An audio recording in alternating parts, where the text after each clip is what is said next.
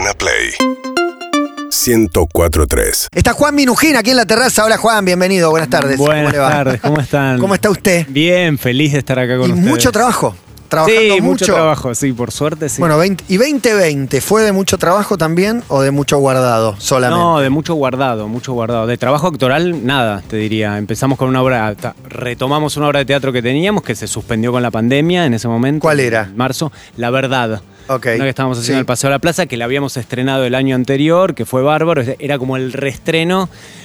Y nada, se canceló. Ahí todos. Yo dejé el camarín así como estaba. O sea, me fui porque dije, chicos. En dos semanas volvemos. Sí, un poco más, decíamos, en dos meses volvemos, ya está, está buenísimo, son unas vacaciones. Y un día fui a buscar los restos de lo que quedaba. es como entrar al colegio, la- el colegio primario. ¿viste? Fuiste a Chernobyl, ¿no? Sí, Es los tela de araña. que se- me quedaba alto esto. Creciste, cambió Una todo. locura, una locura, sí. Pero bueno, este año se retomó medio con todo, ¿viste? Como mucha cosa, toda junta, todos los proyectos que quedaron, como que se fueron acumulando y de pronto Contame tu todos 2021 en hechos, en, en cosas que has estrenado Bueno, y estás haciendo. em- hice la temporada 4 y 5 del Marginal, eh, las dos seguidas. Eso es un, Pero es eso un montón, es un eso montón. ya es un Podría ser el año entero. a la vez. No, el año entero podrías. Y aparte el marginal que tiene mucho peso. Sí, una paliza cada día cuando ibas. Si no te pegaban, te, te Además. golpeaban, te mojaban, te meaban. te- era todo Durísimo, durísimo. durísimo. Eh, después acabo de terminar una peli que se llama La ira de Dios que dirige Sebastián Schindel con Diego Peretti. Eh, y ahora en- em- empiezo a, a grabar otra película que dirige Diego Lerman, que se llama El Suplente, ahora en noviembre. Así que nada, re, un, bien, muy bien. Un poco de laburo, ¿no? fijar tweets, ¿no? Muchísimo. Mucho laburo. Muchísimo, muchísimo. Y mucho cine también. Sí, por suerte sí. Bueno, yo tuve la panzada esta del marginal de dos temporadas seguidas de las series, que las series están buenísimas, pero también te, te queman un poco la, la cabeza porque... A nivel rodaje no se parece a cine, no sé por qué lo asocio que podría ser medio cinematográfico. No, es como que está a mitad de camino entre una película y una... Y una Serie. Y una, y una tele, y un, Una digamos, un unitario, una tira, pero por- porque la velocidad es mucho más rápida. O sea, no sé, nosotros el marginal por ahí hacíamos un capítulo cada, ponerle seis días, siete días. Es a dos cámaras con dos unidades. O sea, toda esa estructura es más parecida a la tele que al cine. Pero a la vez la calidad se espera que no sea la de una tira, No, que no, no. sea la de, bueno, la de una serie, claro. Alta. Entonces este, es exigente. Eh, ¿Cómo, cómo se, se supera lo anterior del marginal? Cuando el marginal tiene como tanto punto alto, no sé, ¿para, ¿para dónde tienen que ir ahora? Por ejemplo, digo, no sé, ¿van a la oscuridad? ¿Van a la violencia? Pienso en todas esas, esas opciones porque me parece que son naturales en el marginal, no se ven forzadas. Bueno, lo que pasa es que, claro, como algo de la identidad del proyecto ya tiene que ver eh, con la violencia, la oscuridad. Dentro de eso tratamos de buscarle este, en esta temporada, que sobre todo yo, yo hice la primera y después Sí. la 2 y la 3 no estuve, que son precuelas. Ahora la 4 es como la continuación de la primera, entonces vuelve el personaje mío. Eh, no, adentro de esa oscuridad tratamos de encontrar los matices, las luces, los momentos en donde se puede relevar, darle más relieve a alguna de las historias personales que tiene, más allá de que obviamente la, serie está atravesada por, por la violencia y por el... Bueno, por lo, por lo oscuro que tiene la cárcel, pero que también, nada, muchas veces cuando vas a la cárcel a visitar, eh, eh, no sé, yo voy a veces, antes de la pandemia, al CUD, que es el Centro Universitario de Devoto, que son pibes obviamente que estudian mucho, ¿no? Que están cumpliendo ¿Pero por qué- y por qué vas ahí? Bueno, la verdad que ¿Pegaste me onda? interesa- me Ah. interes- de- a partir del marginal me interesó mucho el tema de, de la cárcel. ¿Generaste un vínculo o vas a investigar algo? No, ahí en realidad fui a charlar, hicimos una charla con ocho o nueve de los chicos que están ahí. este, Detenidos. eh, sí, detenidos estudiando. Muchos son economistas, abogados. Abo- muchos, abogado abogados mayoría, hay muchos, sí. este, pero también hay administradores de empresas, este, periodistas también hay muchos. Mirá. Este, y es interesante, y obviamente, claro, ahí a veces te dicen, che, loco, en el marginal parece que es todo un desastre y somos todos unos hijos de puta dentro de la casa y no es, es así. ficción, es, Y es fic- verdad. Sí, y en el reino parece que son todos los pastores, son chor, pero bueno, es ficción. Obviamente, es ficción bien, y bueno. es parte de lo que. Pero lo que- sí, un poco ataca esa idea que Sí, sale de sí, algún sí, lugar. sí, sí, sí. ¿Y cómo te llevas vos con.? Digo, la marginalidad eh, siempre existió en el cine para mostrar, pero se ha convertido en un rubro muy, muy fuerte, muy, muy sólido. Y hay una paleta amplísima de, de programas que abordan la marginalidad. Sí. ¿Cómo te llevas vos como espectador? Digo, sos el que vio Ocupas hace 20 años, el, de- el que ve alguna de las otras, no sé, pienso en Sol Negro. Hubo mil, hubo mil ficciones. No sé mil, pero muchas. No, sí coincido con vos con que el último tiempo ha habido una especie de casi de sello de la Sí. marginalidad y sobre todo con los productos más globales es como que parte de lo que, no sé, así como Colombia vende el sello que tienes La el narcotráfico. sí. Sí, Ah, y el narcotráfico, sí, sí, claro. este, acá, bueno, o México también, acá hay mucho de fútbol, este, Barrios bajos, cárcel, marginalidad, violencia. Mira, lo- a veces lo que lamento un poco es que siempre el, cuando está situada la ficción adentro de los barrios bajos, qué sé yo, este, o los barrios populares, ¿no? Bajos, eh, el mensaje suele ser negativo, suele ser violento, suele, suele ser, como digo, está muy asociado a eso y hay pocas ficciones que rescatan otras cosas que obviamente pasan y al igual que en- con nosotros. Hay un libro de César González este, que se llama El fetiche de la marginalidad o algo así. Lo editó hace muy poquito. César González es un director de cine que estuvo preso mucho tiempo y adentro de la cárcel se hizo poeta y se hizo director de cine, súper interesante. Y ese libro un poco habla también de eso, de, de cierta magnetismo que tiene a veces para la clase media la marginalidad. O sea, como Sobre todo está esa, Siempre. está esa mirada de ahí, ¿no? son cheto de Palermo, digamos, vamos a ponerlo en el mensaje más brutal que se pueda, o, o- o gente de clase media fascinado por hacerse el, el que empatiza con la marginalidad, digamos. Sí, y hay como, como que se ve mucho. Bueno, son otros, ¿no? Hay como una pared que divide esto de aquello, de los barrios, etcétera. Entonces ahí adentro lo que pasa todo es terrible, son todos pedófilos, son todos narcos, Claro, claro, etcétera. sí. Eh, ahí me parece que todavía hay mucho espacio para la ficción para poder desarrollarse mucho más y con más profundidad y encontrar muchas más, eh, nada, muchas más matices, inclusive géneros, digo.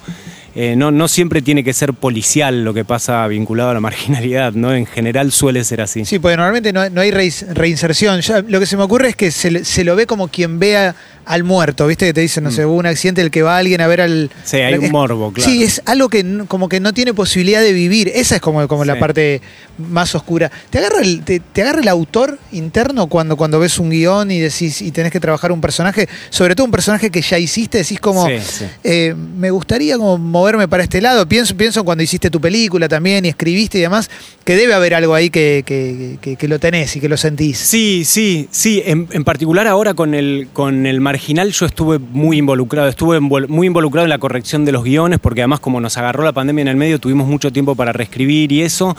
Yo soy productor asociado de la serie en estas dos y en la quinta temporada dirigí también. Entonces, este. ¿Dirigiste algunos capítulos? este- bueno, la verdad es que dirigí una línea, entonces varias escenas de todos los capítulos, porque no es que un capítulo acá, el esquema de producción no es que, como a veces se pasa en Estados Unidos, que se dirige un capítulo entero, se termina y se empieza otro, sino que dirigí, se arman varios capítulos juntos por locaciones, entonces por ahí haces, una semana haces el capítulo 1, 6, 3, 2. Claro, las escenas de, de cárcel las grabás todas. Sí, las escenas del hospital, bueno, se graban Claro. todas en esa semana, digamos, por una Claro. cuestión de producción. Entonces dirigí algunas escenas de, de todos los capítulos de la temporada 5. ¿Y cómo te sentiste? Bien, ¿Estás bien. cómodo ahí, de director? Sí, sí. Codirigí con Ale Sancio, que es el, digamos, el director de, uno de los directores, el director de la Unidad 1, con Mariano Ardanás. Este, no, muy cómodo, muy cómodo. La verdad que es un lenguaje que me gusta, me gusta mucho. Eh, cada vez más, bueno, voy pensando, voy imaginando cosas, este, desde la escritura y también desde la realización, así que sí, estuvo bueno. Qué bueno. Eh, para preparar su primer papel protagónico en cine, Un año sin amor, el tema era heavy sadomasoquismo y quedaste experto en sadomasoquismo. Bueno, ¿Se bastante. En ese momento, no Muy sé, bueno. creo que ya perdí la práctica. Bueno, no ser el personaje que aprende, aprende de todo. De cada personaje te, Sí, te mete con una personalidad diferente y aprendes. Sí, es que a mí, te digo, uno de, las- de los momentos que más me gusta del trabajo es lo previo, que es el momento de la Investigar. investigación, hacer entrevistas, ir a lugares, hacer scouting. En ese momento era muy divertido porque, bueno, los scouting que hacíamos era a clubes sadomaso. Entonces, Directo. este, sí, y la verdad que son, bueno, nada, se Pero vas decir, vuela hola, la cabeza. Es muy arriba, ¿no? Puedo preguntar, Muy puedo arriba. participar, puedo, No, puedo íbamos, ver. íbamos como vedores, obviamente, pero bueno, nada, estás ahí al lado de unos que, bueno, están en una muy Látex, extrema. látigo, no sé, yo voy al Látex, lugar común, no sé. Látigo, fist fucking, eh, todos además los ves llegar y por ahí Qué están este, Bueno, ¿Qué te sorprendió? ¿Qué te- Como si nada. Bueno, el fucking es fuerte. Tremendo. Porque sobre todo está, está muy, bueno, ahí, después se te empieza a naturalizar, obviamente, este, y son todos por ahí, viste, como que llegan un, un ingeniero. Con el maletín, ¿no? no. Bueno, Hola. claro, en Bermudas y una chomba. Claro, claro. Da lo mismo de que Y labure. al rato lo ves en una tremenda, pero interesante, la verdad que interesante. Este. La diversidad, ¿no? De cosas, está bueno. Muy bueno, muy bueno que llega el ingeniero con la El choca. telemarketer, No, porque todo. viste, como, Sí. como todo, por eso está bueno para mí la investigación, porque al principio de lejos todo lo ves muy homogéneo y muy parecido. Decís, ah, bueno, los sadomazos son así, los presos son Siempre hay una así, los- generalización ¿no? que es un poco injusta y, y que no representa, pero es necesaria a veces para meterte en el clima. Para entrar, Claro. por supuesto. Lo que pasa es que para los actores me parece que como que el enemigo peor que tenemos es el lugar común. O sea, como Claro, decir, bueno, claro. estos son así, los policías son así. Entonces, cuando te empezás a meter, bueno, claro, todos los policías, conoces a uno, a otro, a otro. Digo, yo cuando hice la investigación del marginal, me entrevisté con un montón de policías. Y algunos decía esto no tiene que ver. Y de pronto encontré a uno que dije, ah, ese es este. Y a partir de ahí me fui a tomar café con él todo lo que podía. Espectacular. Y le sacabas tema. Charlábamos, charlábamos, charlábamos. Todavía hoy sigue siendo asesor mío de un montón de cosas. Muy bueno. Cada tanto un WhatsApp, che, ¿esto cómo lo digo? ¿Hasta dónde llegas en, en la preparación de un papel? No te digo los que se, vuel- se convierten en la persona, pero cuando preparas un papel, ¿incorporas algo que de- después te queda en la vida? ¿Te, te puede pasar eso? Sí. Podría haber pasado, digo, con lo de Sado. Sí, no, no- sí, no sí. estaba apuntando ahí particularmente, pero ¿te, te- te pasó o te, te puede pasar? Sí, a mí, a mí por lo menos me, me va abriendo mundos. Sí. O sea, me acerca a mundos a los cuales nunca, o bueno, probablemente nunca me hubiera acercado, ¿no? Eh, y eso sí me va quedando. Me van quedando cosas, desde el conocimiento hasta cosas, autores que empezás a leer, que no leías. Este, eh, sí, a mí me gusta mucho tratar de, me paso todo el día tratando de pensar cómo piensa el otro, tratar de ponerme en el lugar del otro para ver cómo piensa, cómo entiende, ¿no? Eh, y, eso, eh, cuando haces la investigación, bueno, te van quedando cosas así, sí, a mí me pasa. Primeros laburos, eh, pre-descueve, ¿hiciste de policía en Poliladron 95? Hay rumores. Hice, hice, eh, es, es un bolo que me encantaría recuperar. Era Cada esa una imagen escena- no la tiene. ¿Aparecía esto? O sea, te grabaste, por el momento era la única vez que había salido por la sí, tele. pero me grabé con que no había nada, era que tipo como Una videocasetera, claro, una claro, videocasetera, no tenés dónde ponerlo. Ya lo perdí. Eh, era un bolo de un policía encubierto que tenía una escena con Laura Novoa. En Pero era- era muy grosso un en ese momento. Claro, muy arriba. Laura, voy a estar era con una Laura locura, Novoa. Una locura, sí, sí, sí, sí. Eso fue como lo primero que hice, fue como un bolo chiquitito y después no hice nada más hasta, Hasta Arde de- Troya. Hasta Ar de Troya, sí, pero, pero pará, eh, Ar de Troya viene después del Descueve. Claro. Y ya el de Descueve tele, ¿no? era, era un- una obra teatral espectacular. Carlitos Casera y Ana Frenkel. Te quiero preguntar por Louta. O sea, Ana Frenkel caía con un nene de cuatro años que era el hijo. ¿O Sí, con era Ja- Jaime. Con Jaime Jaimito. hicimos muchas veces, este, bueno, muchas giras. Nosotros viajábamos mucho Claro, y a veces venían, porque ven- estaban los hijos también de Mayra, Mayra, Mayra Bonardi y Diego Frenkel, Sí. los hijos, los hijos Claro. venían, bueno, nada. Era un grupo muy familiar también y hacíamos muchas giras con el Descueve, hicimos muchos, muchos viajes, algunos de ellos, este, bueno, obviamente con Jaimito, sí. Claro, no, no. Está Espectacular haciendo, porque el teatro con Ana está haciendo una carrera hermosa, ¿no? Está haciendo una música impresionante. Impresionante. Bueno, un performer, ¿no? Ya Sí, sí, sí, sí, sí. Por, por fuera, sí. Después Sí, sí, hiciste Ar de Troya, que siempre destaco que, que vos dijiste que nunca trabajaste de otra cosa que no sea actuar. Incluso esto, que no sé qué era, pero bueno, hay No, un no me acuerdo. hay un video, ¿no? Richie, ¿no? Hay el señor de Richie, exactamente, el señor de Richie del descueve a la televisión. Eh, a pesar de esto, podemos decir que hiciste un carrerón después, ¿no? No, y para mí fue un inicio mí- hermoso, hermoso. Yo lo amaba, ol- olvídate. Pero porque además este, no es tan común entrar en la tele y poder escribirte tu propio monólogo, sentarme con vos, vos eras, además eras un partener espectacular. Lo ¿no? charlábamos que- todo el tiempo Sí, y, y yo- lo veías a Juan antes de arrancar el programa. Juan iba caminando repitiendo su letra, solo. Sí, Caminaba sí, solo sí. repitiendo su letra. No, y además un programa en vivo. Para mí fue una aventura increíble y, y que además creo que me ayudó también a... Además se sentaba cinco minutos y me contaba que había ido una vernissage, una muestra de cuadro, un Tano Chantac y había visto a una modelo Siempre usábamos... o a alguien se enamoraba. Horacio Guaraní. No, no, no, no. Hoy, hoy, hoy al mediodía, Matías, iba. Es, es- es totalmente impresionante. Yo iba andando con mi máquina, Matías. Estaba, yo, bueno, hoy estaba lloviendo. Sí, llovía torrencialmente. mucho, sí. ¿Qué pasó? Estaba andando con mi máquina en una avenida gigante. No, no, no. Chocó. De pronto veo que adelante mío hay un carro que está, que está parado con la luz en baliza. Una señorita que está haciendo seña para, para detener, para detener otro auto. Bueno, inmediatamente... Y a serio, yo- aparte de- No, muy serio. Matías me remaba todas, era Pasa. espectacular. No quedaba otra. Voy pero- hacia ella, una señorita. Yo muy que hermosa. siempre, hermosa, le toca, nunca le... Me plancharon la cara. hermosa, ¿cómo era? Tremendamente. Eh, rubia. Juan, vos estás igual. eh, Con una No, gafa. eso, eso es impresionante, eso igual. me está llamando mucho la atención. Igual, Perfecto, Matías. Me acerco. eh, ella me dice que se, se tiene un neumático perforado, entonces bajamos, me- me- nos agachamos para ver eh, el neumático. En ese momento caen sus gafas, Matías. Eh, yo la recojo para dárselas. La miro a los ojos, Matías. Y me enamoré. Me enamoré, Matías. Teníamos Me además un par de enamoré. frases, tipo, mucho eh, totalmente semidesnuda, Eso salía, eso salía mucho. pechos rebeldes. Pechos rebeldes. Había un par de, de hits. Sí, claro, es un personaje que salió de, de hermosura del descueve, pero la verdad que fue Estaba muy- vinculado con un monólogo que hacía. con un monólogo de un personaje de hermosura, yo claro. lloraba, Que le de, dimos ri- vida a lloraba ese de risa en ese monólogo. Y a, tú- y a ti te gusta. Etcétera, que después no, hay, hay cosas que fueron y cosas que no. Sí, pero, sí, obvio. Bueno, O sea, vamos al antimonólogo, que es ser estatua viviente. Uy, Dios, sí. En Londres. En Londres, Esto sí. pasó. Covent Garden. Pasó, pasó. Sí, en Covent Garden, en Leicester Square. sí. ¿Y tu viejo primer cliente? Mi viejo primer cliente, sí, eso fue muy lindo. Yo me había ido a estudiar allá eh, teatro. Bueno, no tenía un mango, mi viejo me ayudaba obviamente para pagar la escuela, pero bueno, eh, y yo tenía unos amigos que hacían estatua viviente acá en Argentina. Yo no había hecho nunca. En ese momento estaba de moda, la estatua viviente medio blanca, como tipo este. La clásica. La clásica de acá, viste que ahora hay muchas como, bueno, son personajes, chapín, Sí. esto, lo otro. Y nada, y un día mi papá me fue, yo, yo estaba, qué sé yo, hacía tres semanas en Londres, empezando a instalarme en la escuela, qué sé yo. Y bueno, tenía el traje, me lo puse, me acompañó mi viejo hasta, hasta ahí, hasta Covent Garden, nos sentamos en un bar, yo me maquillé ahí de blanco, me acompañó, él ya se iba, se volvía, mi papá ya vivía en Estados Unidos, pero se iba de, de ahí de Covent Garden, se iba a Heathrow. Y bueno, me puse ahí, puse la canastita, teniendo, me temblaba todo, imagínate, o sea, parado ahí, pensé, bueno, voy a comprar.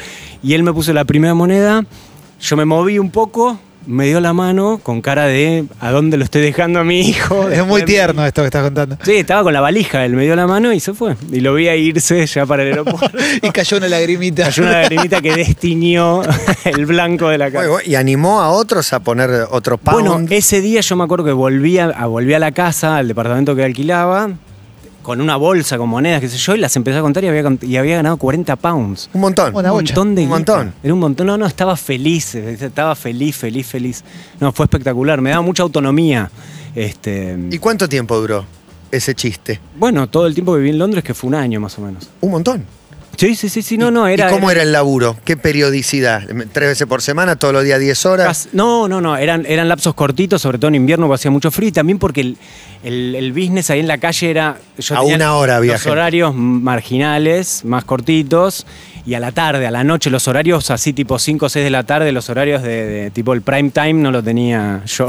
lo tenían los faquires, había unos... unos Mejor que manejan cuchillos. Sí, claro, no unos que estaban mucho más insti- instalados. sí, ¿Te hablaron sí. alguna vez? ¿Te vinieron a decir, mirá que acá estamos nosotros? Sí, Te unos- cuadras y vos ahí de- de- del macetero ese para allá. El Fakir ni, ni me animé a hablarle, pero había unos como unos que hacían música andina, no sé si era una familia. Eso hablaban español, hablaban Los chicos eso te electrónicos. Te, sacaban con la mirada directamente.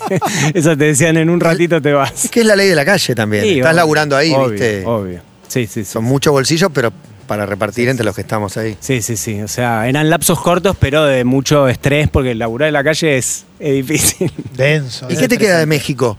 eh, impregnado, habiendo tenido una infancia entera o, o- Hmm. o una parte, son Sí. siete años enteros. Sí.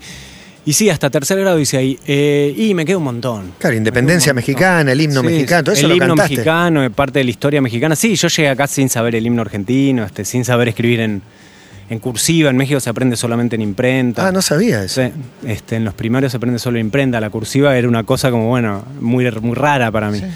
No, me quedan un montón, me quedan un montón de amigos, mucho amor por, por ese país, por México. Después, por suerte, pude volver un montón de veces a, a trabajar, a pasear. Este, lindo, lindo. La verdad que tengo recuerdos hermosos. Cada vez que voy, vuelvo al barrio en donde yo vivía, que era la Villa Olímpica, que era un lugar que se, que se hizo para las Olimpiadas del, del año 68. 70 o 68, Sí, algo así. 68, 70 el mundial. Un lugar con 29 edificios, todo cerrado, con plazas, con cosas, canchita de fútbol, esto no sé qué. Después se vendió a la gente y ahí fui, fueron, fuimos a parar un montón de familias de exiliados argentinos, uruguayos, Claro, claro. chilenos, brasileños. Un poco tu universo era ese, eran otros exiliados más que los Total. mexicanos. Bueno, más o menos, no. Tenía muchos amigos mexicanos este, y después empezó a haber muchas familias mixtas. Había Claro. argentinos casados con mexicanas, viceversa y eso.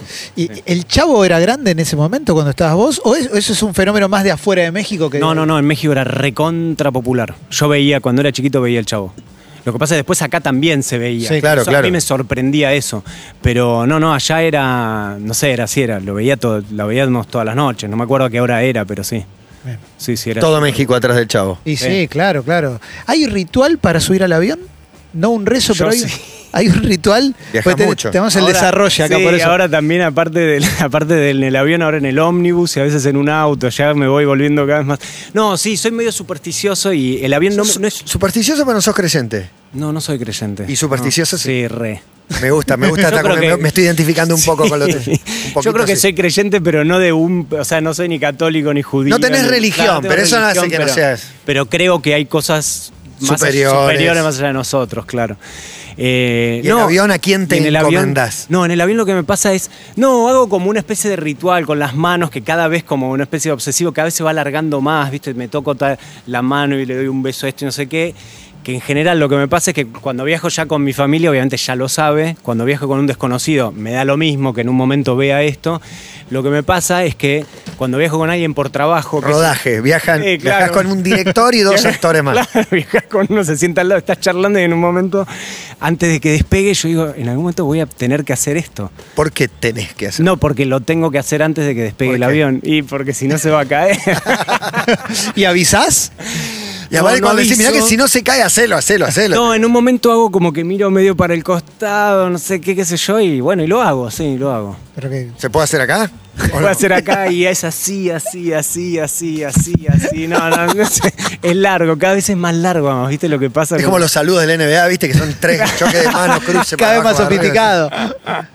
Se le Sí, agregan sí, es difícil. Y también pasa ahora en los autos y en los, y en los micros ahora. Así que, ¿Pero viajes largos o un Viajes largos. vas a buscar a los chicos al jardín? No, no, viajes Se largos. toma un viajes Uber. Viajes largos. Cuando estábamos haciendo los dos papas, que una parte era en Córdoba, llegamos a Córdoba y era como el- del otro lado del. de, del otro lado de la, tras la sierra. Entonces estaba lloviendo torrencialmente.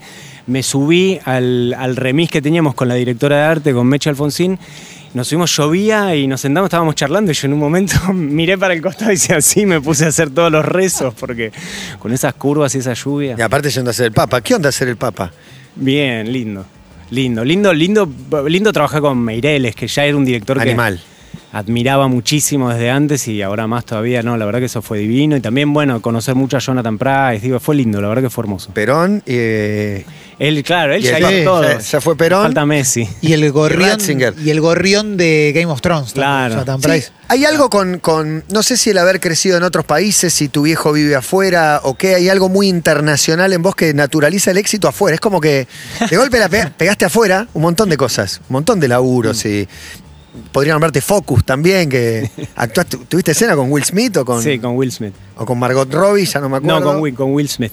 Bueno, es como que lo vivís con mucha naturalidad, me da la sensación. ¿No?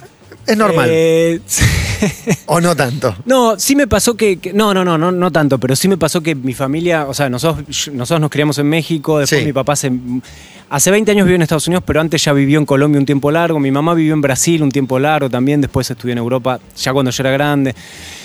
Con lo cual sí hay algo del, no de la extranjeridad, pero sí de, de- ver a la Argentina a veces un poco con una perspectiva desde afuera, de no estar tan adentro, que siempre me pasó. Eh, ¿Y te hace ver otras cosas? ¿Choca con la mirada de la realidad que tienen muchos de los que vivimos acá, que tenemos? No, no sé, eh, es- en general cuando estoy, sí, cuando estoy afuera lo veo con, con una perspectiva. A mí me, me- a mí me gusta, me gusta mucho la Argentina. Y yo creo que el, que Este- el que viaja se da cuenta de la Ah. cantidad de cosas buenas. Sí. Lo malo lo vemos todos los días, lo sufrimos, nos quejamos. Somos especialistas en Y melancolizar y quejarnos todo el día. Te lo recuerdan todo el tiempo también en los Me medios. lo ¿eh? recuerdan todo el tiempo, sí. Y no es solo de acá, ¿viste? Cuando vas a otros lados ves que hay, está lleno de de, ge- de gente que también odia su propio país. Sí, sí, que y le dicen. parece que sí. es el peor En país. Italia te dicen, solo acá en Italia pasan estas cosas. Y digo, no, no, allá pasan igual. Por eso, entonces digo, eh, eso es lo que me pasa y sí, no, y sí no me gusta mucho, no, no, no, no coincido mucho con este con este discurso a veces que hay que es tipo, no, este es el peor país, acá es lo peor. O sea, a mí me si- molesta ese Si yo estuviera en otro lado, no sé qué, sería millonario. Bueno, es más Andate. complejo, ¿no? Es Pero más aparte, complejo. and- andate a otro lado si, si decís que No, no, pero lado- es más profundo que eso. es Es, que- si yo hubiera nacido en otro lado, Sí, porque este claro, país que te que- oprime, como echarle toda la culpa de lo que te Pero- pase, que No, y además me hay parece algo que- que, so- que está, que está, viste, hay, y además hay que, desigualdad. que creo que tenemos. No, eso desde ya, pero Falta de también. oportunidad, hay de todo. sí, 10 países en la cabeza que son este, países primermundistas que no son nuestros vecinos de región. Y que después uno, no sé, yo muchas veces escucho la BBC, el noticiero de la BBC, que, como el Global News, Sí. no sé qué. Claro, las noticias son un poquito de Europa y después el resto son África, el sur de Asia, Asia del Pacífico, o sea, cosas tremendamente diversas que pasan en otras regiones que son tan complejas o mucho más complejas Sí, que claro. nuestra región. Entonces, también como que matizar un poco, ¿viste? Cada lugar tiene sus complejidades, cada región tiene sus complejidades. También veo a la Argentina dentro del contexto de la región, le pasa parecido a lo que le pasa a los otros que Totalmente, nuestro. totalmente. Pero mucha gente que tiene ese discurso y, y que va de la mano de los medios que suelen leer, se ponen por afuera de lo que es Argentina. Como yo no soy Argentina, porque Argentina está toda esta parte mala. Nosotros seríamos Argentina si fuera lo bueno. Yo también tengo como esa lectura, como muchas veces el que se queja del país, como no se siente parte del problema. Como que Sí. piensa que si hay un No, problema se- es se de me- otro. Se merece un Sí, país mejor. Claro, claro, yo, lo merezco, pero hay una. No, y además me parece que de verdad te baja la autoestima. A mí muchas veces como que, digo, a, a mí cuando veo algo que me guste, qué sé yo, cuando estoy afuera y me hablan bien de, no, esto está buenísimo, veo películas, veo... La verdad que acá tenemos, acá y también en otros lugares, eh, también seguramente en Paraguay, en Ecuador, qué sé yo, en cada país, pero eh, hay, una, hay una diversidad de, de- de cosas, de, de- culturas, de conocimientos, de autores, no sé, a mí me, me gusta, me entusiasma. Y a veces cuando estás afuera lo ves con más, con más perspectiva, no digo más claridad, lo- con más perspectiva. Es donde vivís vos y donde elegís para que vivan tus hijos, tus hijas. Sí. En este caso, Sí, ¿no? sí, Eh. Amanda, por ejemplo, que protagonizó a los 11 Sí. eh, buenas, las, Las buenas intenciones, sí, una peli Mi hermosa. hermano me pone, la rompe toda. A Ah, los 11 qué años la hizo. bueno, qué bueno, Contame sí. que no la tengo clara. Bueno, Las Buenas Intenciones es una peli, está en Flow, así que los que quieran verla se puede ver ahí. La dirige Ana García Blaya. Eh, sí, actúa Amanda y Carmela, actúan las Ah, tus dos. dos hijas. Lo que pasa es que Amanda es la- 15 es la, tiene Amanda protagonista. hoy. Amanda ahora tiene Carmela 15 y 11. Carmela tiene 11, sí. Este, no, la verdad que fue una experiencia espectacular. Eh, una experiencia además también que me tocó a tanto a mí como a Lau vivirla desde... Pero bueno, a mí particularmente vivirla como acompañante, porque... Claro, claro, de golpe tu hija claro. eligió. Digo, eligió algo que bueno, está en en ese la momento casa, pero. estaba, claro, eligió eso y yo iba al set y bueno, y me quedaba así como los padres cuando, cuando uno va a grabar, que ve al padre de los hijos, este, de los que hacen eh, eh, así personajes actúan de con vos, niños, sí, claro. este, y la verdad que fue muy lindo, fue una experiencia hermosa, hermosa, este. eh, las chicas la pasaron genial, digo, el resultado fue espectacular, pero sobre todo la experiencia fue, fue divina, fue divina. ¿Y, y qué le decís? Porque generalmente si te ve a vos y ve el laburo que tenés y todo, no sé, puede pensar que ser actor es eso también. Es que te llamen de todos lados y demás y, y no sabe quizás lo de fuiste estatua viviente o cosas que hiciste antes también. O es una historia familiar, pero no, no le da la magnitud. Claro. El esfuerzo. ¿Cómo, cómo, cómo, cómo le, le- no sé, qué línea le bajás en ese sentido? Ah, de- Bajar línea suena raro, pero... Sí, eh, más que nada lo que más me voy dando cuenta a lo largo del tiempo es que, no, claro, no tengo posibilidad de bajarle línea. O sea que por más que uno quiera eh, que le llegue el mensaje a los hijos, los hijos van a entender otra cosa y sobre todo van a entender lo que van viendo que uno es, más que lo que uno dice, ¿no? No, me parece que tienen claro que el, que, el, que el recorrido del trabajo y de la carrera y qué sé yo es un recorrido, no es un resultado, que uno va, va haciendo las cosas que van apareciendo y que le van dando ganas y que yo trato de transmitirles lo que a mí me transmitieron mis papás, que yo en ese sentido me siento afortunado, que es dedícate a lo que te guste, porque si te dedicas a lo que te gusta, lo vas a hacer con placer y si lo haces con placer probablemente te vaya bien. Eso fue punto, nunca estuvo la idea de el reconocimiento, el éxito, etcétera, etcétera, etcétera, ¿no? Pero bueno, obviamente, estamos, vivimos en un lugar en donde eh, todo te empuja a eso. Y todo se mide en este- resultado, todo en se mide éxitos. resultado. Ahora, bueno, bueno, las redes sociales ya es. es- Magnificaron, obviamente es- es magnificaron eso. Instantáneamente, pero claro, sí. Eh, no, yo trato de que vean, sí, de que no, no, que, que- que ser actor es mucho más, bueno, ir a ensayar, que te guste, que te guste estudiar, que te guste eso. Sí, preparar el personaje, que es lo que más Preparar haces. y que después la haces para 10 personas o para 200 o para 5 millones, qué sé yo. Ya eso después es un poco más el destino, pero el trabajo, las herramientas del trabajo... Son las eso- mismas. Eso es lo que te tiene que gustar, claro. Gracias, Juan, por venir. Un No, placer. A ustedes, un placer total. Y felicitaciones, es hermoso el programa. Vamos, Hermosa la aguante. dupla. Uh, aguante. gracias. La dupla. Ah, la dupla, ya me dijo algo. que- Sí, sí, me eh, eso que nos dice mucho, Clemen, calculo que a los dos por separado, a veces juntos, que cuando dijeron los dos nombres dije, ah, sí. Total, total. Yo Y a la vez es, uy, funcionará. como- Escuché mucho el programa de cada uno de ustedes por, Por separado. separado, este, y la verdad que cuando me dijeron que iban a estar juntos, bueno, cuando escuché que iban a estar juntos me dio mucha ilusión y después el resultado lo ves Vamos, espectacular. aguante. Ah, me emocionó. Aguante. Juan Minujín pasa por acá a las tres y media de la tarde. Seguinos en Instagram y Twitter. arroba Urbana Play FM